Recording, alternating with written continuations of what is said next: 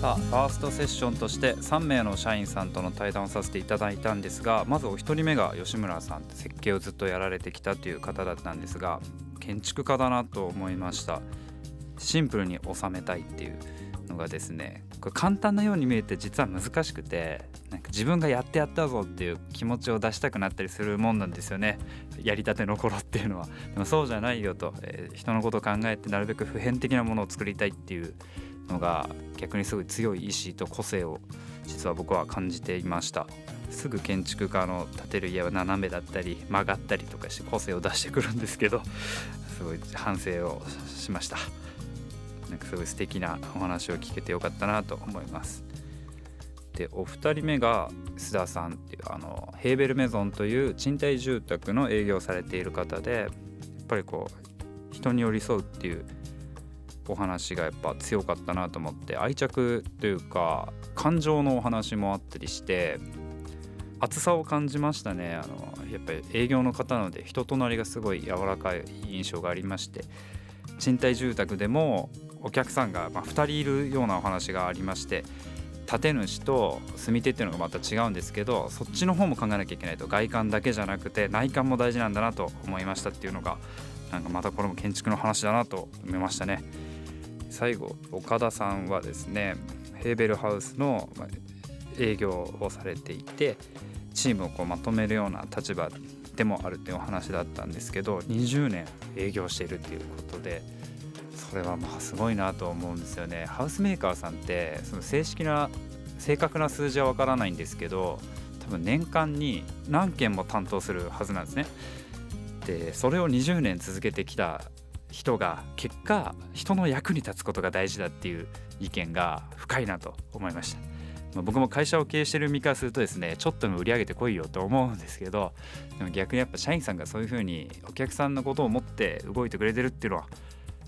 すごいいい会社だなと思いました。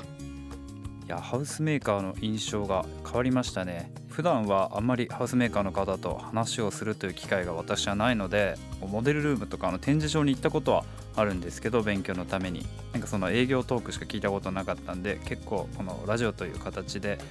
生で対談できたことがすごく良かったですね。もともとこう売りつけられるイメージとかもううちが一番なんでみたいな形の営業される、まイメージがあったんですけど、まあ、それがいや人に寄り添ってくれるっていう形だったので、まあ、そしたらこういう選択肢もありますよとかいろいろ提案してくれるのではないだろうかという印象に変わりました。やっぱりハウスメーカーさんってずっと家だけを考えて住宅というものを考えて今までもう50年というのをやってきてるっていう話だったので蓄積されたノウハウみたいなのを感じましたね。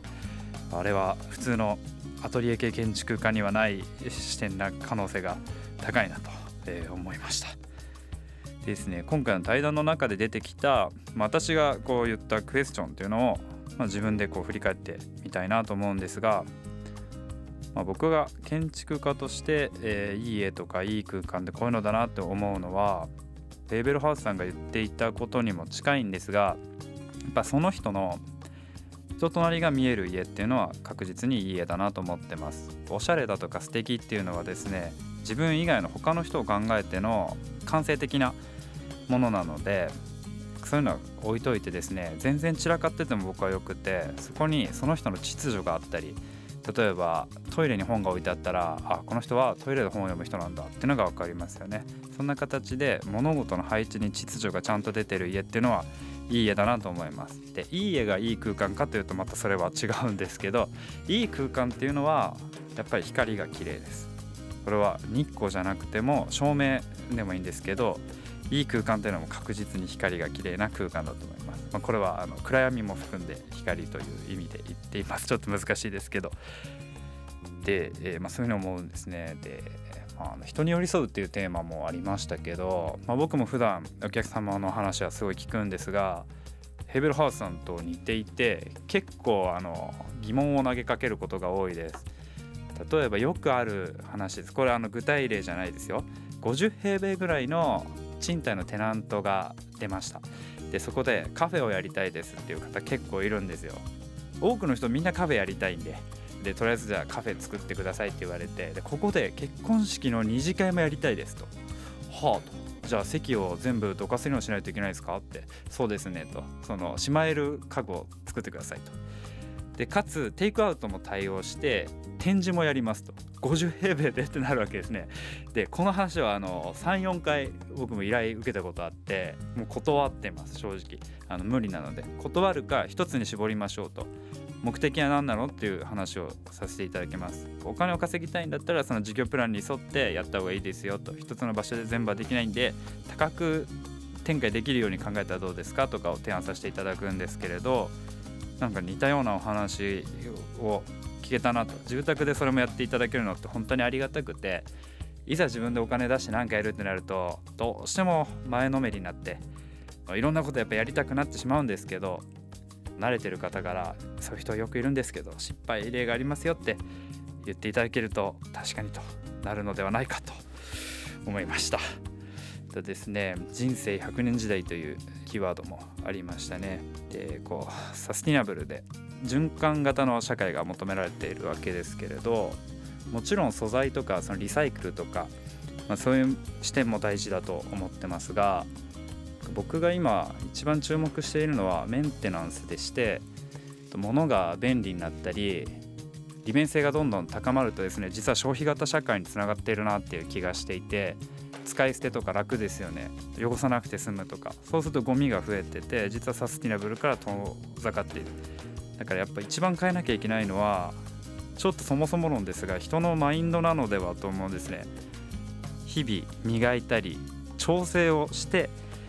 チューニングしていくことがこの人生100年時代には大事な考え方だと思ってます。でですね僕が考えたロングライフっていうのは繰り返しになりますがチューニングのある生き方です。でそれが痕跡として残っていることかなと思いました。自分がロングライフを生きることではなくてロングライフっていうのが痕跡に現れてたら素敵だなと思います。例えばギターでギターってあのフレットって言われるあの銀のなんかあるじゃないですか。持つところに。使っていくとフレットが削れてくんですよね。でフレットは打ち直したりできるんですけどその痕跡どうしても残るんですよ。で指板っていうあの木の板にちょっとオイルが染み込んだりしてってやっぱヴィンテージものってかっこいいんですけどでも今も使えるしあの価値があるものって多いですよね。バイオリンのストラトバリウス。すごい昔のものですけど今でもあの再現できないんですよね。それであのメンテナンスしながら長く使われてきてるものって他にもたくさん例はあると思うんですけど家もそうなるべきで、まあ、ロンドンの住宅とかロンドンの街並みは道路面は壊しちゃいけないっていう法律があるんでめちゃくちゃ歴史は残りますよね。中はすごい綺麗だったりするんですけどそういう考えが日本にも浸透していくと街並みというものがまた変わっていくのかなと思います。そんな感じですね。ヘーベルハウスプレゼンツエンラジオファーストセッション建築家の半田優斗が務めてまいりました。お楽しみいただけましたでしょうか？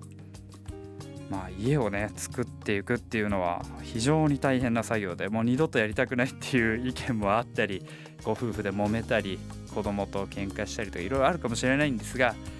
でもですね難しいからこそこうやっていろんな人が自分の代わりにも動いてくれるっていうことなんじゃないかなと思いますのでこの番組を通じてですねヘーベルハウスの熱い思いが